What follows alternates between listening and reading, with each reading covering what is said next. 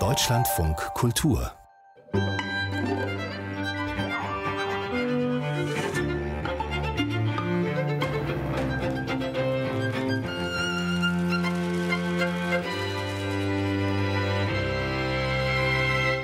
Einen wunderschönen guten Abend, meine Damen und Herren. Herzlich willkommen zum Literarischen Quartett. Ich sitze wie gewohnt im Berliner Ensemble. Bei mir habe ich drei wunderbare Gäste. Neben mir liegen vier bemerkenswerte Bücher und deshalb fangen wir sofort an. Ich begrüße ganz herzlich Christian Berkel. Er ist einer der bekanntesten Schauspieler, die es in Deutschland gibt. Im zarten Alter von 19 wurde er von Ingmar Bergmann entdeckt. Er hat gleich zweimal Helmut Schmidt verkörpert. Irgendwann klopfte auch noch Quentin Tarantino an. Und ich habe ihn zuletzt gesehen in dem fabelhaften Thriller L, wo er den, nun ja, etwas glücklosen Liebhaber von Isabelle Huppert spielen durfte. Und als ob das alles nicht genug wäre, ist Christian Berkel seit zwei Jahren auch noch Schriftsteller. Da erschien sein erster Roman und in wenigen Wochen kommt Ada, sein Zweitling, noch aufgeregter als beim ersten, Herr Berkel? Ja, in gewisser Weise schon. Das ist äh, genau wie beim Spielen. Mit der Aufregung wird es eigentlich von Mal zu Mal schlimmer. Na, dann bin ich ja sehr froh, dass Sie zum ersten Mal hier sind. Herzlich willkommen, Christian Berkel. Ich begrüße Dörte Hansen. Sie ist Schriftstellerin und ihr ist etwas gelungen, was es auf dieser Welt eigentlich nicht gibt. Ihr Debütroman Altes Land gelang 2015, also aus dem Stand der Jahresbestseller Platz 1. Auch ihr zweites Buch Mittagsstunde war ein immenser Erfolg. Und was mich aber ungefähr genauso beeindruckt, Frau Hansen, Sie sind promovierte Linguistin, können, so habe ich mir sagen lassen, Sprachen wie Gälisch, Baskisch, Finnisch, aber Sie haben ganz sicher ein Fach studiert, von dessen Existenz ich bis vorgestern nichts wusste. Dieses Fach heißt, hoffentlich mal jetzt kein Fehler, Friesistik. Ja, ein sehr unterschätztes Fach natürlich. Die friesische Sprache und Literatur kann man studieren in Kiel und in Flensburg. Es gibt zwei Lehrstühle. Ja. Wow. Also, äh, meine Damen und Herren, Friesistik nicht mehr vergessen und bitte keine Friseurwitze machen. So, herzlich willkommen, Dörte Hans. Und ich begrüße ganz herzlich Wea Kaiser. Sie ist quasi schon so etwas Ähnliches wie ein Stammgast, also auf jeden Fall zum zweiten Mal hier. Und das gebührt auch einer Vertreterin der Weltliteratur-Weltmacht Österreich so. Auch Wea Kaiser ist gestandene Bestsellerautorin. Ihr letzter Roman trägt den, oder ihr jüngster, letzter darf man ja nicht sagen, weil es kommen hoffentlich noch viele. Na, hoffentlich. Ihr jüngster Roman trägt den wunderbaren Titel Rückwärtswalzer oder die Mahnen der Familie Parchinger. Was muss man eigentlich als Autor anstellen, dass es einem gelingt, einen Verlag davon zu überzeugen, den Begriff Mahnen auf einen Titel zu schreiben? Naja, wenn man bedenkt, dass meine letzten Bücher davor Makarionissi und Blasmusikpop hießen, war der Verlag, glaube ich, relativ äh, erleichtert über den doch leicht auszusprechenden Untertitel Mahnen. Ähm, bevor jetzt unsere Zuschauer alle vom Bildschirm wegrennen und auf dem anderen Bildschirm anfangen zu googeln, ähm, die Mahnen äh, sind römische Totengeister, also aus, äh, Gespenster aus der römischen Mythologie, die den Jenseitsglauben sehr gut verkörpern. Wird alles im Roman erklärt und ähm, hat auch ein bisschen etwas mit Ermahnen zu tun, zwar nicht äh, im Wortsinn, aber von der Bedeutung. Und ähm, das entwickelt sich alles in der Geschichte. Aber es ist ja auch wichtig, manchmal einen rätselhaften Titel zu geben. Gut, damit wäre aber auch geklärt, dass Wea Kaiser außerdem auch noch klassische Philologin ist. Und äh, ich sage herzlich willkommen. Unsere vier Bücher sind die folgenden. Kate Elizabeth Russell, meine dunkle Vanessa. Eine 15-jährige Schülerin hat eine Affäre mit einem ihrer Highschool-Lehrer, der fast dreimal so alt ist. 17 Jahre später, die MeToo-Bewegung hat gerade Fahrt aufgenommen, fragt sich diese Frau, bin ich auch ein Missbrauchsopfer? Robert Seethaler, der letzte Satz.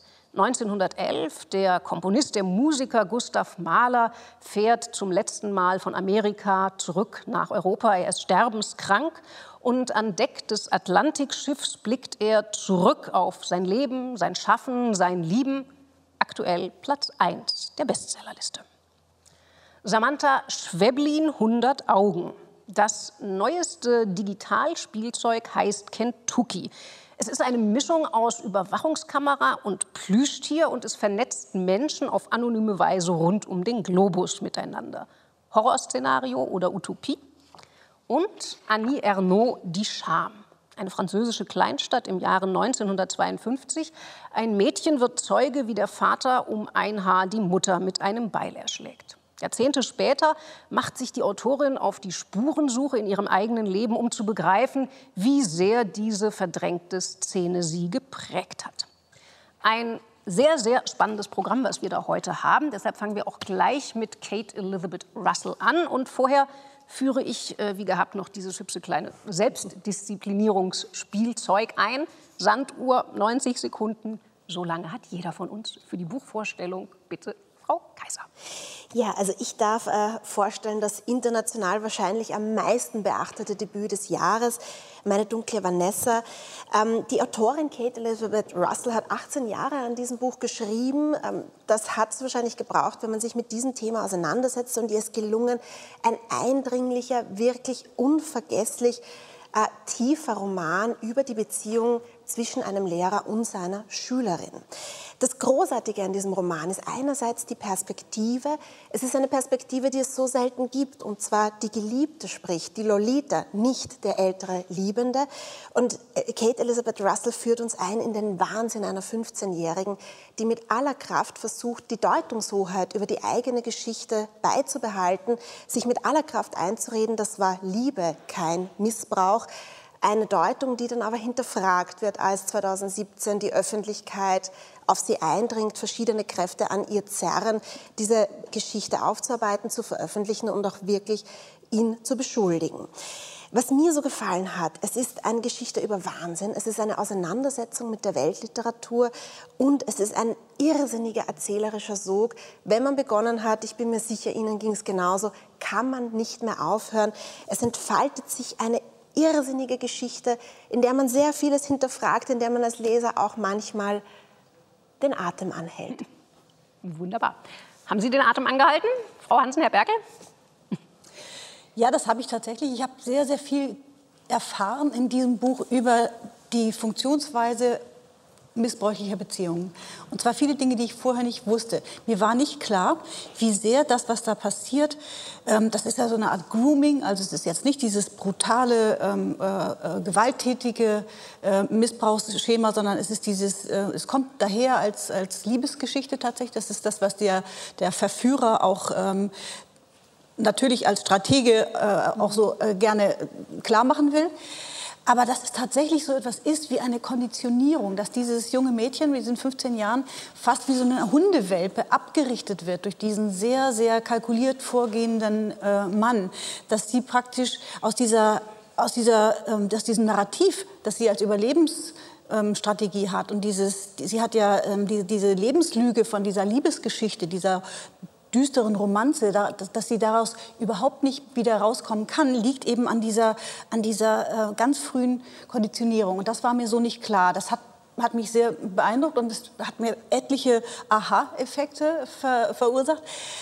Aber ich finde, ähm, dass es ein bisschen, also ich hatte ein bisschen das Gefühl, dass ich musste an diesen Satz denken, zu viel Realismus schadet dem Roman. Und das kam mir in diesem, das, das habe ich öfter gedacht, weil ich das Gefühl habe, man sieht bei diesem Buch die Konstruktionslinie noch. Also als hätte man ein Gemälde, wo man noch die Skizzen sehen kann und die Anmerkungen. Also ver, vergiss nicht das Thema Traumatisierung, vergiss nicht Retraumatisierung.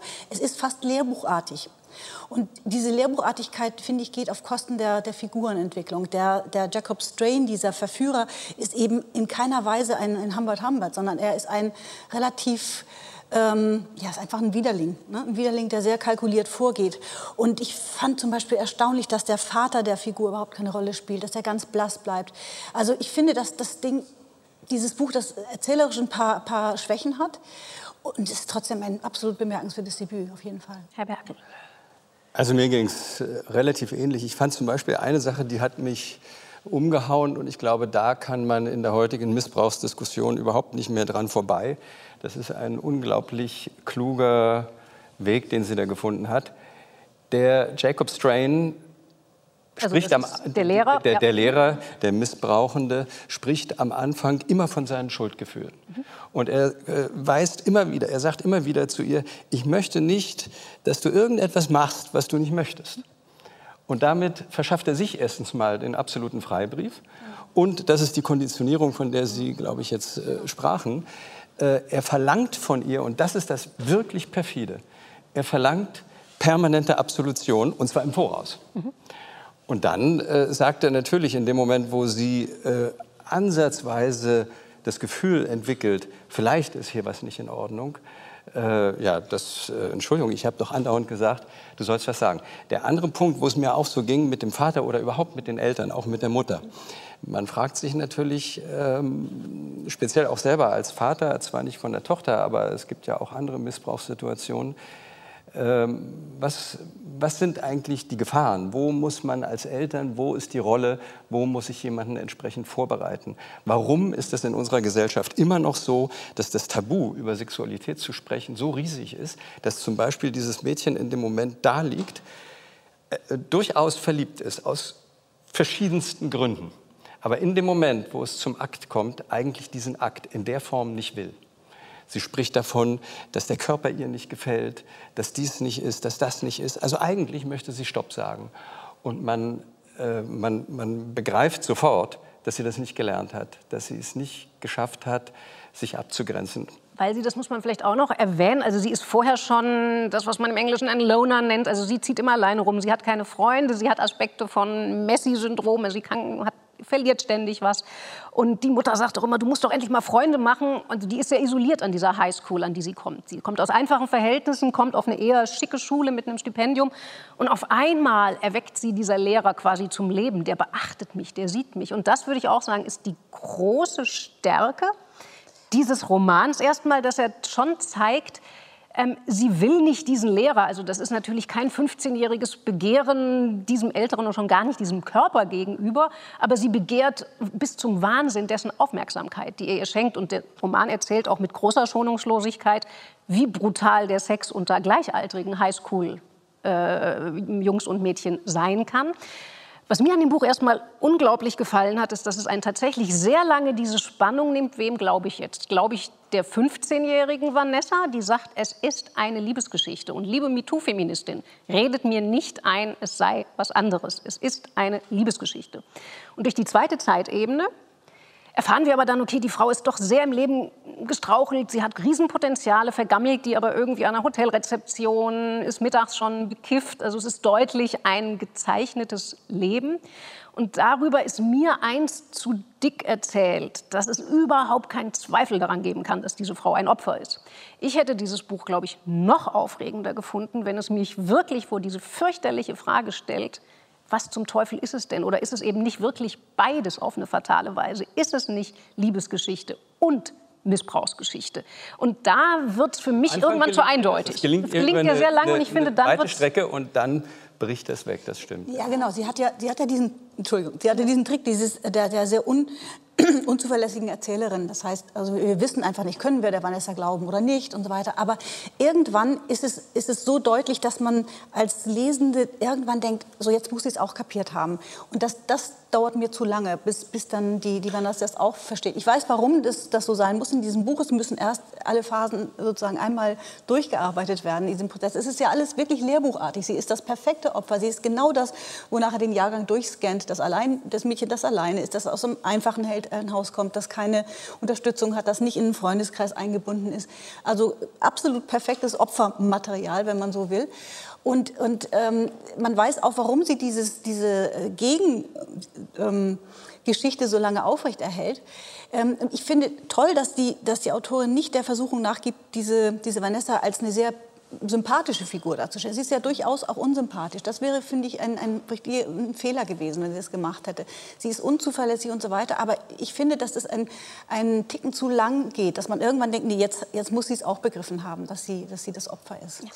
Nein, aber der Punkt ist ja, die, also ich finde, die Autorin lässt ja diese Opferfrage auch in gewisser Weise in Schwebe, weil diese Vanessa ist ja eine Wahnsinnige, die ist eine Getriebene, die sucht die Nähe nach diesem Lehrer, die dackelt ihm ja eine Zeit lang richtig hinterher und äh, das wird ja auch atmosphärisch sehr gut beschrieben. Also man kann ja fast sagen, am Anfang geht es so kitschig los. Sie verklärt ihn, sie verklärt diese Welt der Schule. Also klingt ja ein bisschen fast wie so äh, Internatsroman und dann plötzlich schlagt die Stimmung um mhm. und genau dieser Figur dieses Nicht-Verstehen, dieses sich weiter in den Wahnsinn hineinsteigern, äh, überlassen, das ist, finde ich, erzählerisch sehr gut gemacht. Das, das Weil man tendiert ja als Autor immer dazu, seine Figuren zu erlösen, ja, es ihnen leichter zu machen. Und das macht sie nicht. Sie quält diese Vanessa, sie quält dadurch auch uns Leser, mhm. weil wir uns ja danach sehnen, dass diese Erlösung kommt. Und das ist ja das Intelligente solche Erlösungen kommen nicht einfach. Da gibt es nicht den Deus Ex Machina, der ihr erklärt. Und ähm, es gibt ja noch eine dritte Zeitebene, das Jahr 2007, wo ja eigentlich die Lösung zum Greifen nahe ist. Da gibt es wieder einen Professor, dieses Mal an der Universität, der ihr wieder Aufmerksamkeit schenkt, doch der zieht eine ganz klare Linie und man merkt, diese Figur kommt damit überhaupt nicht zurecht. Die sucht wieder seine Nähe, die versucht wieder mit ihm Bier zu trinken, die versucht sich ihm zu öffnen, die versucht mit ihm zu verstehen und blockt dann wieder ab. Und da merkt man, diese Figur hat mehr Probleme als man überhaupt nur begreifen kann und auch wie unzuverlässig eine rasende 15-Jährige ist. Ja, und das ist auch ein, finde ich, unglaublich interessanter Satz, der natürlich wahnsinnig polemisch auch ist gegen, diese, gegen die MeToo-Bewegung, wo diese Vanessa an irgendeiner Stelle, weil sie regt sich sehr auf über, also das muss man sagen, gegen, hinter diesem Lehrer, der hat dann eine ganze Reihe anderer Fälle am Hals, äh, gegen denen fangen Ermittlungen, zumindest in der Schule erstmal an, noch keine juristisch-polizeilichen. Und da sagt sie irgendwann, diese ganzen Frauen sollen diesen Mann doch in Ruhe lassen, die hätten sowieso ein verkorkstes ganzes Leben und jetzt haben sie halt einen Schuldigen, mhm. deren Leben wäre sowieso und in einer gewissen Weise gilt das natürlich auch für diese Vanessa, also die ja, wo man sagt, die wäre wahrscheinlich sowieso eine Frau, ja, die nicht souverän durchs Leben ja. äh, rasen wird. Aber Frau Hansen ist nicht einverstanden. Nee, Nein, ich würde sie zum Beispiel nicht als eine Wahnsinnige bezeichnen. Ich glaube, die ist einfach tatsächlich so in diese, sie hat gar keine, keine Strategien, sich zu wehren. Sie ist 15, sie möchte so gerne gesehen werden. Sie möchte, sie ist einsam, sie hat gerade mit ihrer besten Freundin gebrochen. Sie hat von zu Hause keinen großen Rückhalt. Sie fühlt sich fremd in dieser Schule, auch so ein bisschen äh, unter, äh, äh, ja, so, hat so ein bisschen Komplexe, weil die anderen aus, aus reicheren. Also sie ist wirklich sofort im Fokus als als Opfer. Und, das, und deswegen glaube ich, ich sehe sie nicht als wahnsinnig, sondern ich sehe sie wirklich von Anfang an als ein Opfer. Ähm, ja, machen Sie sie gar nicht, schwächer, als sie ist? Also das ist schon auch ein Kaliber, die Frau, finde ich. Also das ist jetzt nicht, wo man sagt, oh mein Gott, das Arme, das... Nein, das... das also die ist schon auch, die sagt ganz selbstbewusst, das, ich weiß, ich habe Macht über den Kerl und das ist das, prima, dass ich Macht über den Kerl habe. Das stimmt, aber es ist tatsächlich eine Macht, die sie unglaublich dringend braucht. Mhm. Also sie, sie, ist ein, ein, in einer Situation, wo sie diesen Mann wirklich braucht. Und diese Aufmerksamkeit und dieses, dieses äh, Liebesnarrativ, ähm, die saugt es auf, weil sie gerade in dieser Situation mhm. das sehr, sehr braucht. Aber ich sehe sie nicht als eine Wahnsinnige, sondern ich sehe sie wirklich als ein kleines Mädchen, das da sich auch in diese Fantasien und äh, in diese, diese Machtgeschichten Macht, ähm, reinsteigert. Das sicher schon, aber nicht wahnsinniger als eine, als eine normale 15-Jährige. So, jetzt darf Herr Berkel noch mal und dann müssen wir schon weiter. Ja, ja. Ich, ich, fand einfach, was wirklich sehr gelungen ist, ist, das ist die Verabschiedung von allen Vereinfachungen, ja. Vereinfachungen und allen Eindeutigkeiten ja. ist. Das heißt, wer diesen Roman gelesen hat, kann sich nicht mehr hinstellen und sagen, äh, ja, also Missbrauch hat doch äh, stattgefunden, wenn eine Vergewaltigung stattgefunden hat beispielsweise und wenn das ganz klar äh, definierbar ist. Das ist es eben nicht sondern Missbrauch fängt viel, viel früher an. Missbrauch kann auch da stattfinden, wo jemand, also der Betroffene oder die Betroffene, es in dem Sinne, zumindest auf der bewussten Ebene, überhaupt nicht als Missbrauch hm. empfindet oder auch nicht bereit ist, es als Missbrauch zu deuten. Das ist nicht das Empfinden äh, des, äh, der geschädigten Person, des Opfers, ist nicht zwangsläufig der Gradmesser für die Schuld oder Unschuld äh, äh, des Täters. Jetzt könnten wir noch die ganze Sendung darüber reden, weil ich würde dem gerne leidenschaftlich widersprechen, weil ich glaube, die Stärke des Buches ist, dass es eben erzählt, dass Missbrauch und Liebe nicht alternativ sind, sondern fatalerweise gleichzeitig, ja, ja, gleichzeitig passieren können. Ja, so, aber wir müssen jetzt, würge ich mir selber das Wort ab, äh, meine Damen und Herren, Sie sehen es, es ist ein Buch, das Sie gelesen haben müssen, wenn Sie in diesem Herbst mit Freunden leidenschaftlich streiten wollen. Jetzt kommt Robert Seethaler, der letzte Satz. Bitte, Herr Berkel. Ja, äh, Robert Seethaler, der letzte Satz. Also ähm, nach äh, ein ganzes Leben und das Feld ist der letzte Satz sozusagen das Ende einer Trilogie über das Leben oder so, wie der österreichische Schriftsteller Robert Seethaler es erzählt über den Tod. Ähm, erzählt wird die Hauptfigur, ein, ein Künstler, ein namhafter Komponist. Wir erfahren es eigentlich gleich im ersten Satz. Es handelt sich um, äh, um Gustav Mahler. Und ähm, natürlich weckt dieser Name Gustav Mahler Erwartungen.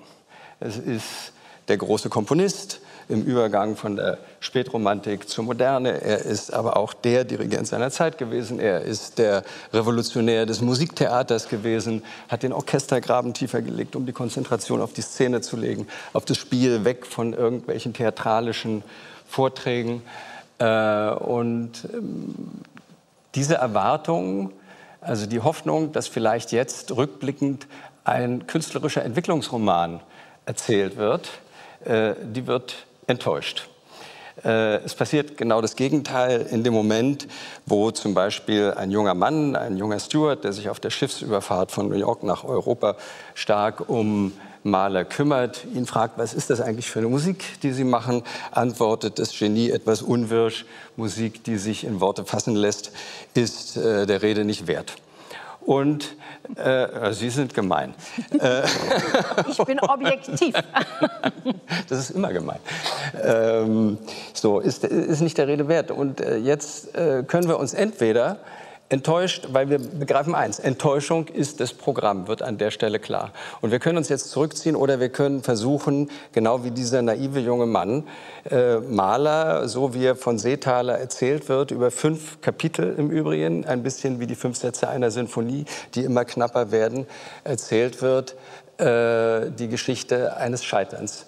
Dieser Weg ist der Weg des Scheiterns und wir sehen, wie Maler äh, vor seinem Leben immer wieder in die Kunst, in die Musik geflohen ist. Und was ihm am Ende bleibt, ist eigentlich nur äh, rückblickend eine tieftraurige Erinnerung, Erinnerung an Verluste, an den Verlust seiner äh, früh verstorbenen Tochter, an den drohenden Verlust seiner sich zunehmend entfernenden Frau.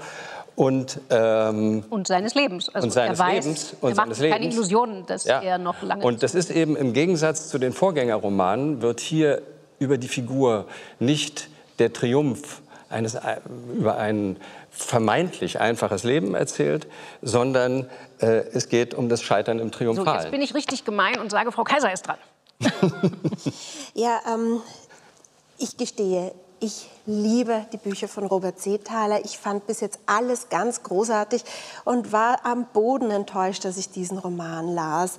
Er ist für mich unglaublich dünn. Mir kam das vor wie äh, Gustav Mahler für Eilige. Es werden so ein paar Highlights seiner Biografie sehr schnell abgehandelt.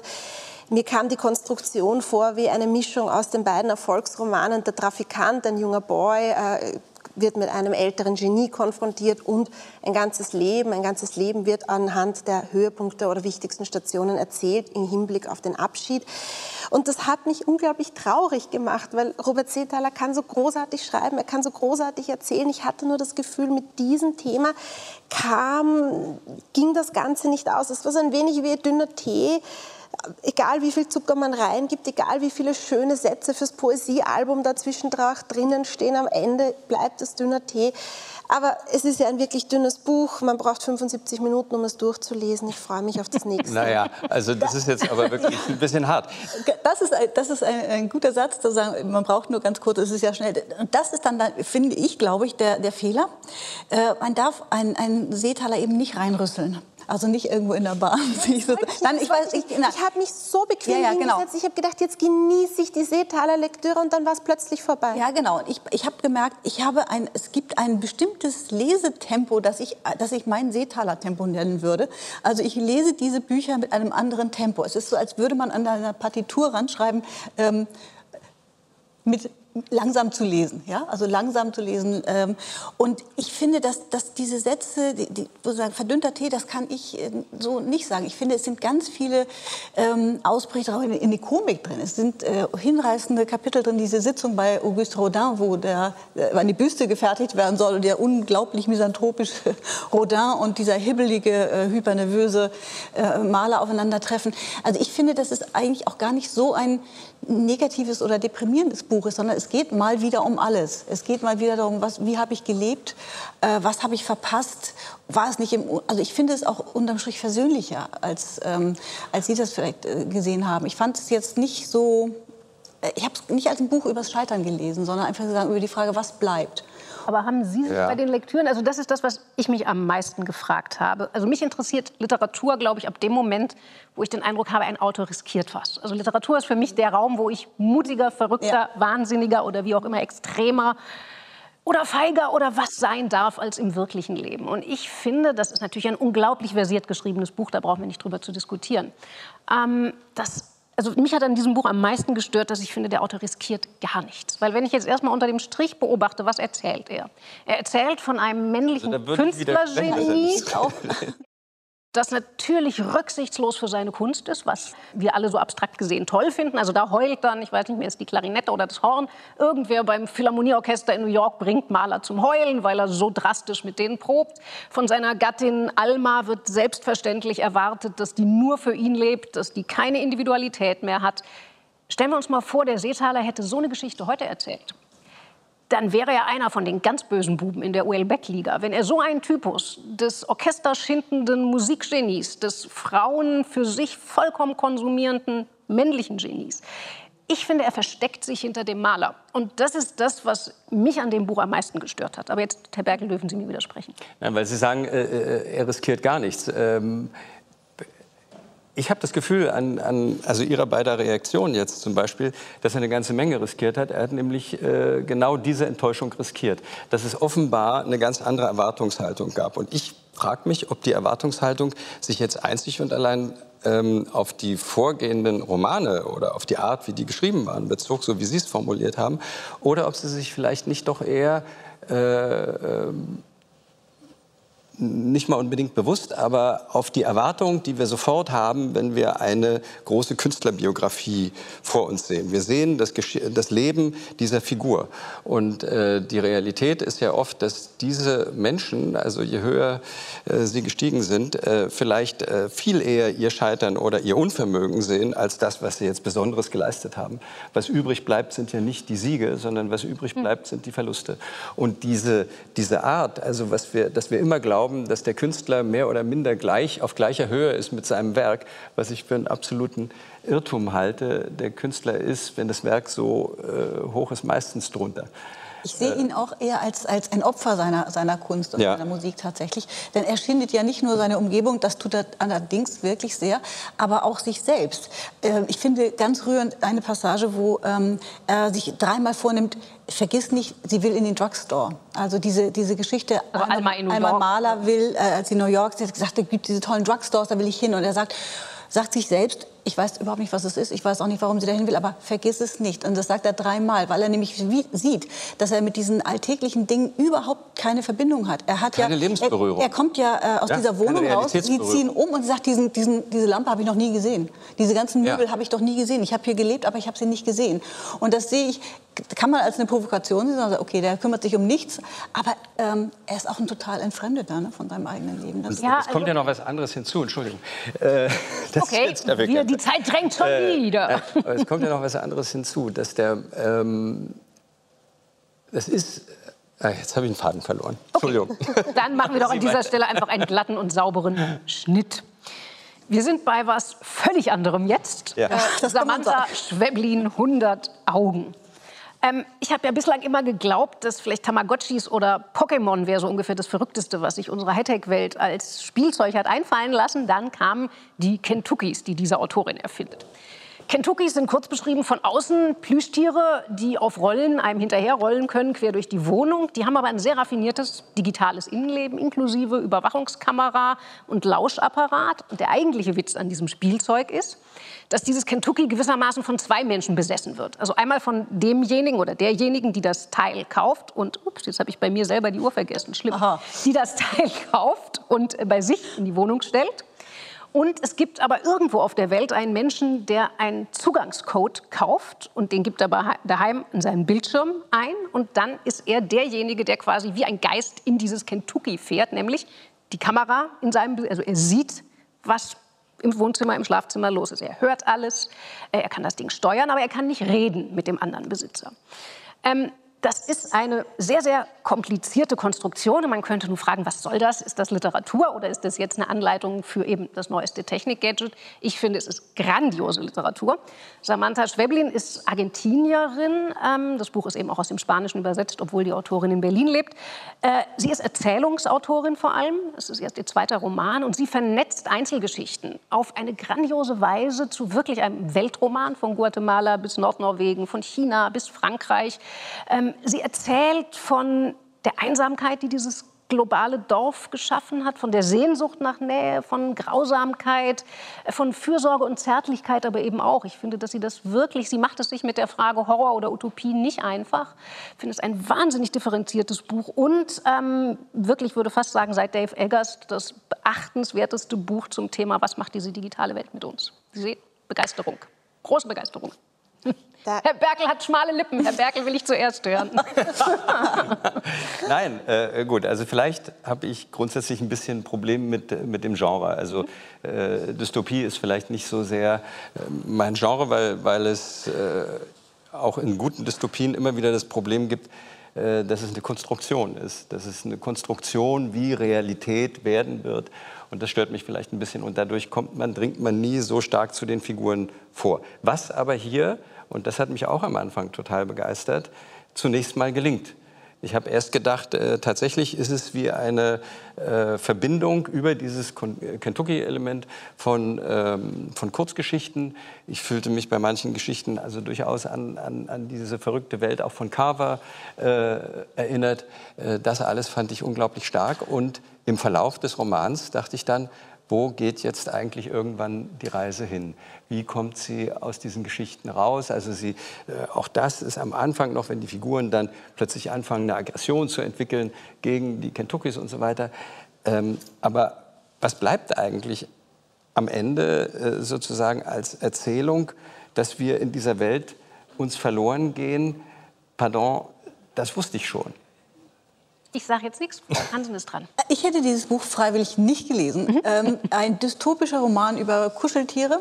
Die, ähm, und auf dem, auf dem Cover ein Plüschpanda und dann fängt es an mit dem ersten Satz. Als erstes zeigen sie ihre Titten. Und ich habe gedacht, okay, das ist jetzt absolut kein Buch, das ich lesen möchte. Und dann habe ich es gelesen und festgestellt, ich war wirklich, wurde immer faszinierter von diesem Buch.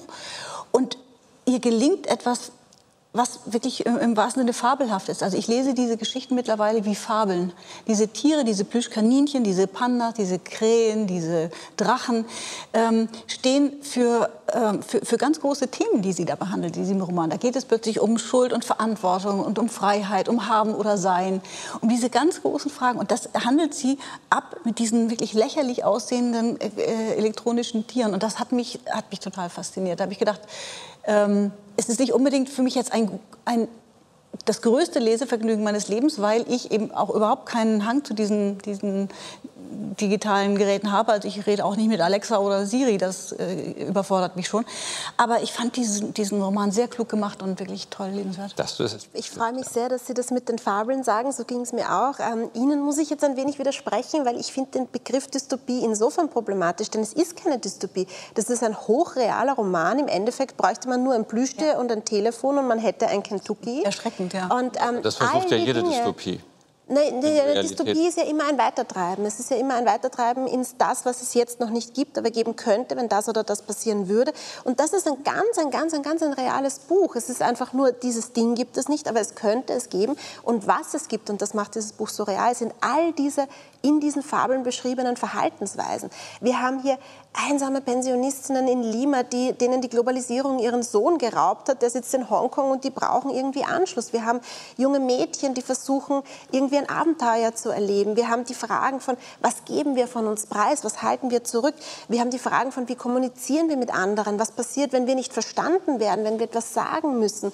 Was passiert, wenn wir alleine sind, wenn wir einsam sind? Also ganz große Fragen unserer Aber was Zeit. Sie beschreiben, ist die Entwicklung von Themen oder äh, Geschichte ausgehend von Themen. Nein, und nicht ausgehend von Figuren. ich jetzt leidenschaftlich rein, weil ich finde, das ist kein Ideenroman in dem Sinne. Also wenn man zum auch. Beispiel, also man muss vielleicht auch noch erklären Nur. zur Struktur. Also sie hat fünf Figuren, die sich durchs ganze Buch ziehen, deren Geschichte immer wieder in einzelnen Stationen erzählt wird, und fünf Figuren, die jeweils nur in einer sehr krassen, kurzen einzelnen Geschichte vorkommen. Und zum Beispiel am meisten erschüttert hat mich die Geschichte, da gibt es ein Altersheim in Barcelona. Da kommt eine Pflegerin auf die Idee, wir schaffen zwei Kentuckys für dieses Altersheim an. Auch zum Thema Dystopie, diese verdammten Pflegerobben, äh, die gibt es. Paro heißt das Ding inzwischen. Die werden in der Geriatrie, in der Arbeit mit Demenzpatienten, das ist so ein Kentucky im Grunde. Das ist eine Plüschrobbe, die, also es gibt es wirklich, deshalb ich widerspreche auch, das ist unsere Welt, das ist keine Welt von morgen. Und was passiert mit diesen beiden Tieren, die da im, im Altersheim landen. Der andere User quasi kappt die Verbindung. Der eine, glaube ich, gleich nach zwei Minuten und der andere nach drei Stunden. Und die Pflegerin steht am Schluss da und sagt, hm, das ist ja komisch, wollen die Leute vielleicht gar nicht, äh, dass sie als Kentucky-Geist in einem Altersheim liegen? Das ist eine, finde ich, so brutale und wahre Geschichte die mich zumindest sehr berührt hat, oder von dem Sterbenden in Buenos Aires, wo das Kentucky aus Trauer sich vom Balkon quasi stürzt, weil offensichtlich der Mensch, der eben in diesem Kentucky sitzt, so mitleidet. Also ich finde, das ist das Gegenteil von sozusagen kalter, kalter Thesen oder Gedankenprosa. Also mich haben diese Geschichten sehr berührt. Und es ist großartig, wie es geschafft wird, durch einzelne Episoden einen großen Roman unserer Zeit, der Sehnsüchte, der Hoffnungen der Menschen, die sich in digitalen Medien rumtreiben, zu erzählen, ohne dass das thematisiert werden muss. Denn die Gegenwartsliteratur leidet ja unter dem Thema, wie geht man um mit Erfindungen wie Instagram, wie Facebook. Das ist ja meistens eine ganz verkrampfte Abhandlung und hier eben nicht. Hier passiert das ganz organisch. Da wird einfach erzählt, was treibt die Menschen ins Internet, was treibt uns alle alle, wenn wir alleine zu Hause sitzen und unser Smartphone in der Hand haben. Und es ist eine großartige Parabel auf den Menschen. Es ist ein fantastischer Epochenroman. Es ist, finde ich, einer der klügsten Texte, die ich je gelesen habe über unsere Zeit.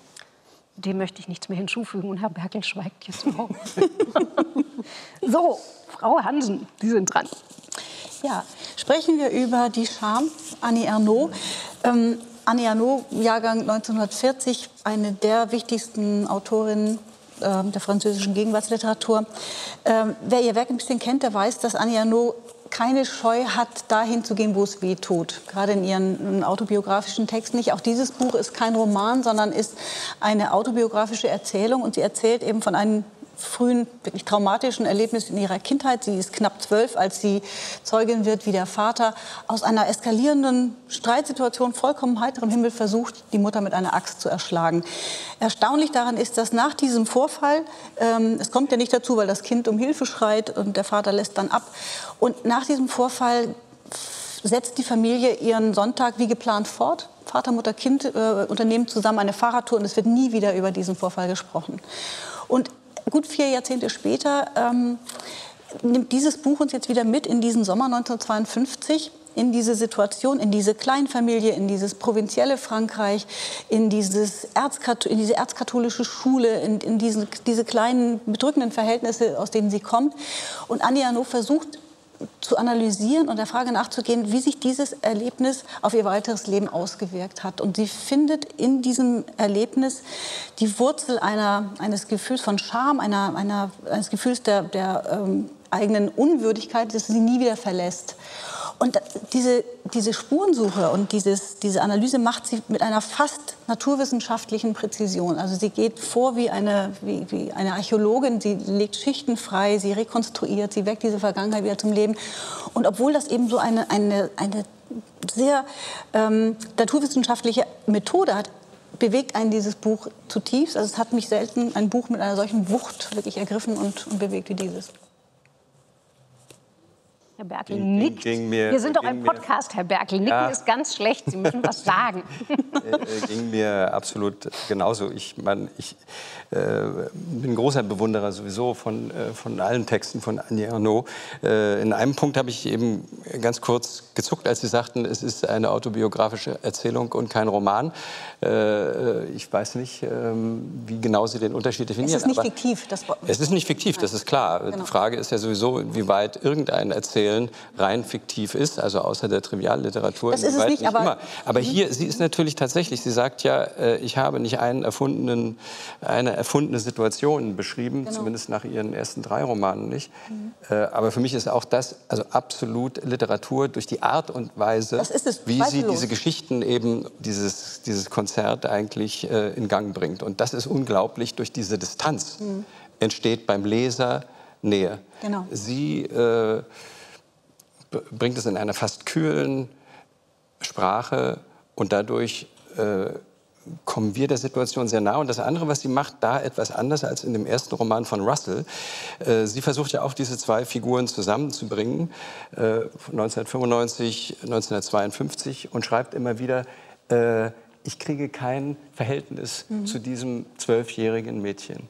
Sie auch sagt, es gibt keine wirkliche Erinnerung Genau. an ein früheres Selbst. Genau. Sie versucht, das hinzubekommen. Und wie sie das versucht und wie sie sich diesem Mädchen langsam annähert, über die Zeit, eigentlich über soziologische Betrachtungen, äh, dieses, dieser Mittelweg zwischen Soziologie und Literatur, der hat mich Aber jetzt, Herr Berg, fasziniert. überraschen Sie mich, weil das ist ja sozusagen, also ich würde Ihnen auch recht geben, das ist völliges Antiprogramm zu dem, was die Kate Elizabeth Russell in Dark Vanessa macht. Es ist aber auch ein radikales Antiprogramm zu dem, was Seethaler macht. Also Ja. man kann sagen, Herrn Seethaler gelingt es sogar, sich in Gustav Mahler einzufühlen. Ja. Und Frau Ernaud gelingt es noch nicht mal, sich in ihr altes Selbst einzufühlen. Also von der Seite her Ihre These, die Sie eben so en passant, Nee. dass außer Trivialliteratur äh, quasi nichts richtig fiktiv ist, dem würde ich da doch widersprechen wollen.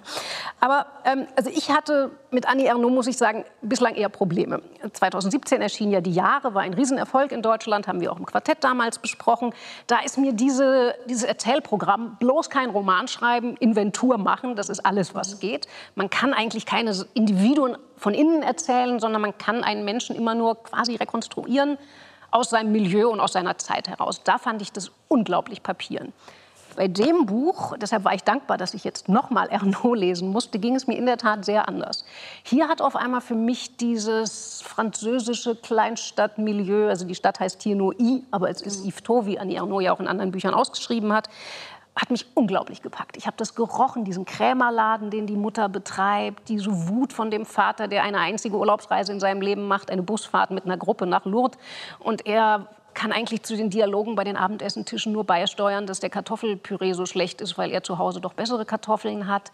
Ähm, diese Mutter, die in dem verfleckten Nachthemd eines Nachts die Tür öffnet. Also da dachte ich auf einmal, doch, doch, doch, diese quasi soziologische Methode kriegt einen unglaublichen Sog. Und ich habe nach dem in der Tat ja schmalen Buch äh, gleich noch das Buch über die Mutter weggelesen und das Buch über den Vater. Und also ich finde schon, dass das hier eine ganz große Wucht kriegt, obwohl es eigentlich, wenn ich es theoretisch höre, ein Erzählprogramm ist, wo ich sage, Kinder, dafür brauchen wir die Literatur eigentlich nicht. Aber hier gelingt ihr das. Frau Kaiser hat noch nichts gesagt. Also äh, Sie geben mir Hoffnung, Sie geben mir Hoffnung, wenn ich jetzt weiter Annie Ernaux lese, dass ich es dann irgendwann auch verstehen werde. so weit bin ich noch nicht.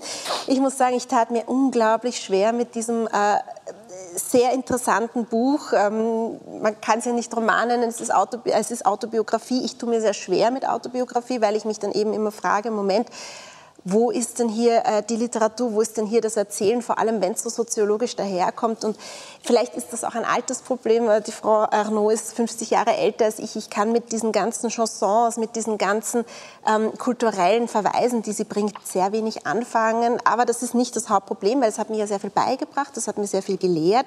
Mein Hauptproblem war das Ungeordnete. Also ich hatte das Gefühl, da schreibt jetzt jemand ganz assoziativ, da wird ein Foto beschrieben, dann fällt einem ein, da gibt es eine Reise dazu, dann wird die beschrieben. Aber es bleibt alles so roh. Es gibt so unausgeschriebene Passagen, dann gibt es unglaublich viele Sätze, die nicht mal ein finales Verb haben, ein finites Verb haben. Dann gibt es irgendwelche Klammern, die drei Seiten später erst wieder geschlossen werden, dann einfach Listen, dann Notizen, dann wieder wunderschön auserzählte Passagen, die mich sehr berührt haben, wie eben dieser Vater in Lourdes, wie die Mutter mit dem Nachthemd. Aber im Großen und Ganzen habe ich mich gefragt, was ist das eigentlich? Ich habe es nicht verstanden. Ja, es ist ja was, das, was sie da macht, genau diese, dieser Werkstattcharakter, das ist ja ein Kunstgriff, den sie anwendet. Und deswegen finde ich das Buch eben hochliterarisch. Es ist eben nicht nur eine Nacherzählung oder ich, ich berichte mal oder ich versuche irgendwas ähm, zu erinnern, sondern sie nimmt uns ja mit. Äh, Das tut sie ganz äh, bewusst, indem sie Sätze sagt, wie, es scheint so, als schriebe ich jetzt ein Buch darüber. Also wir, wir haben den Eindruck, wir sind direkt an dieser Entdeckungsgeschichte dran. Wir stehen praktisch der, an der Ausgrabungsstelle hinter dieser Archäologin, die das gerade ausgräbt. und, ja. das, und das finde ich, und deswegen ist es, es ist ja sehr wohl sehr, sehr bewusst gestaltet. Es ist ja nicht einfach, deswegen ist überhaupt Nein. kein Zweifel, dass Nee, es nee. eine große Literatur Es ist. ist ja nicht, äh, also für mich, und das fand ich das Verblüffende, äh, bei, äh, sagen wir mal, primär autobiografisch geprägter Erzählung, sagen wir mal nicht Literatur, sondern Erzählung, hat man mitunter vielleicht das, äh, so ein bisschen so ein Schamgefühl, als würde man plötzlich äh, im Wohnzimmer von jemandem sitzen und ähm, Ja, also das ich Private das, würde... das Gefühl, ich bin in eine Therapiesitzung Genau, das, hineingekracht. genau, dieses Gefühl hatte ich eben absolut gar nicht. Ich hatte das Gefühl beim Lesen eines extrem intim erzählten Romans, aber keineswegs eines privat erzählten Romans. Das, was mich so verblüfft hat. Und wenn man, wenn man das jetzt mit der Russell vergleicht. Die Russell, wenn wir ihr glauben, was sie am Anfang sagt, ich habe mit dieser Geschichte persönlich nichts zu tun. Ich bin weder, auch wenn ich da äh, in dieselbe Schule gegangen bin und dort aufgewachsen bin, ich äh, bin nicht dieses Opfer und auch keiner meiner Lehrer ist so gewesen wie die Hauptfigur.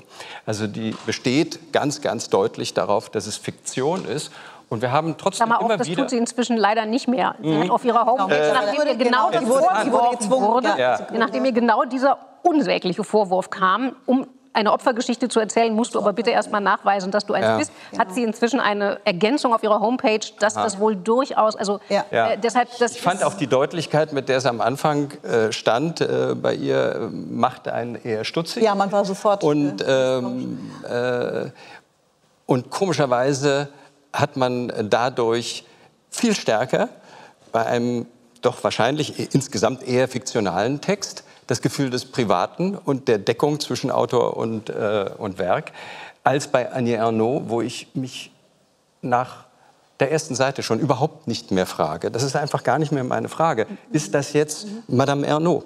Das spielt überhaupt keine Rolle. Sie wird äh, durch die Art und Weise, wie sie dieses Leben betrachtet, äh, zu einer Figur. Und sie schreibt am Ende etwas so sinngemäß, dass es immer ihre Sehnsucht gewesen sei, so zu schreiben, sozusagen an den Punkt zu kommen, wo die größte Scham im Erzählen äh, entsteht. Also etwas zu erzählen, wo man sich eigentlich total schämt, es zu erzählen. Das erinnert mich in einer anderen Weise an etwas, ich weiß nicht, ob es von Hemingway oder Faulkner kam, äh, der gesagt hat, eine Geschichte ist erst dann zu Ende erzählt, wenn sie ihre schlimmstmöglichste Wendung genommen hat. Sie fängt eigentlich mit der schlimmstmöglichen Wendung an. Und ähm, insofern wird egal wie autobiografisch es ist, wird es zu Literatur. Man muss natürlich schon auch noch sagen, dass, also was mich jetzt wirklich für Sie eingenommen hat, das ist natürlich genauso besessen und größenwahnsinnig wie Proust ist. Also Ja. die schreibt ja seit 50 Jahren, schreibt die nichts anderes als ihr eigenes Leben, ihre eigene Biografie, ihr eigenes Milieu und setzt da aber dezidiert eben den kleinbürgerlichen weiblichen Blick dagegen. Der sagt, bei mir ist es halt nicht, das schwingt, und das muss man für Frankreich schon auch ernst nehmen. Also da schwingt die ganze Zeit mit, lieber großbürgerlicher Marcel, bei mir ist es halt nicht die Madeleine im Lindenblütentee Ja, auf edlem Geschirr. nicht, bei mir ist äh, es halt irgendwie ein dämlicher Stretchgürtel aus den 50ern, der meine einzige Chance ist, dass ich wieder dieses Mädchen werden kann. Also deshalb, Frau Kaiser, tun Sie mir einen Gefallen. Geben Sie Frau Ernaud noch eine weitere Chance. Außerdem Sie inspirieren mich dazu. Okay. Sie, Sie sind ja das Beispiel. Außerdem, Äh, man muss kann sich auch- einlesen. Ich bin quasi eine bekehrte äh, Ernaud-Anhängerin geworden. Und außerdem wird äh, Madame Ernaud am kommenden Dienstag 80 Jahre alt. Und das ist doch nun wahrlich eine Gelegenheit, auch aus Berlin Bon Anniversaire zu wünschen. Wir sind leider schon am Ende. Ich bedanke mich aufs Allerherzlichste bei meinen drei Gästen. Bei Ihnen, meine Damen und Herren, bedanke ich mich natürlich auch. Falls Sie den Eindruck haben, dass Sie noch mehr Lesestoff brauchen, dann verweise ich Sie gern an unsere digitale Partnervermittlung. Die finden Sie unter dein-buch.zdf.de. Und ich verspreche Ihnen, da geht es nicht so zu wie bei den Kentuckys. Sie werden da ein Buch finden, was zu Ihnen passt. Und äh, ganz neu, mir ist es vorhin schon rausgerutscht, das hat wahrscheinlich noch gar keiner verstanden. Es gibt uns jetzt auch als Podcast bei Deutschlandfunk Kultur. Können Sie ab Montag diese Sendung also nicht wie gehabt in der Mediathek nachgucken. Nur, das können Sie auch weiter. Sie können die Sendung jetzt auch nachhören.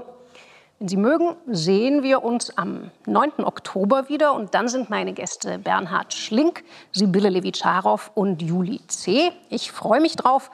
Und ich wünsche Ihnen jetzt aber fürs Erste eine gute Nacht und bleiben Sie noch ein bisschen am Lesen.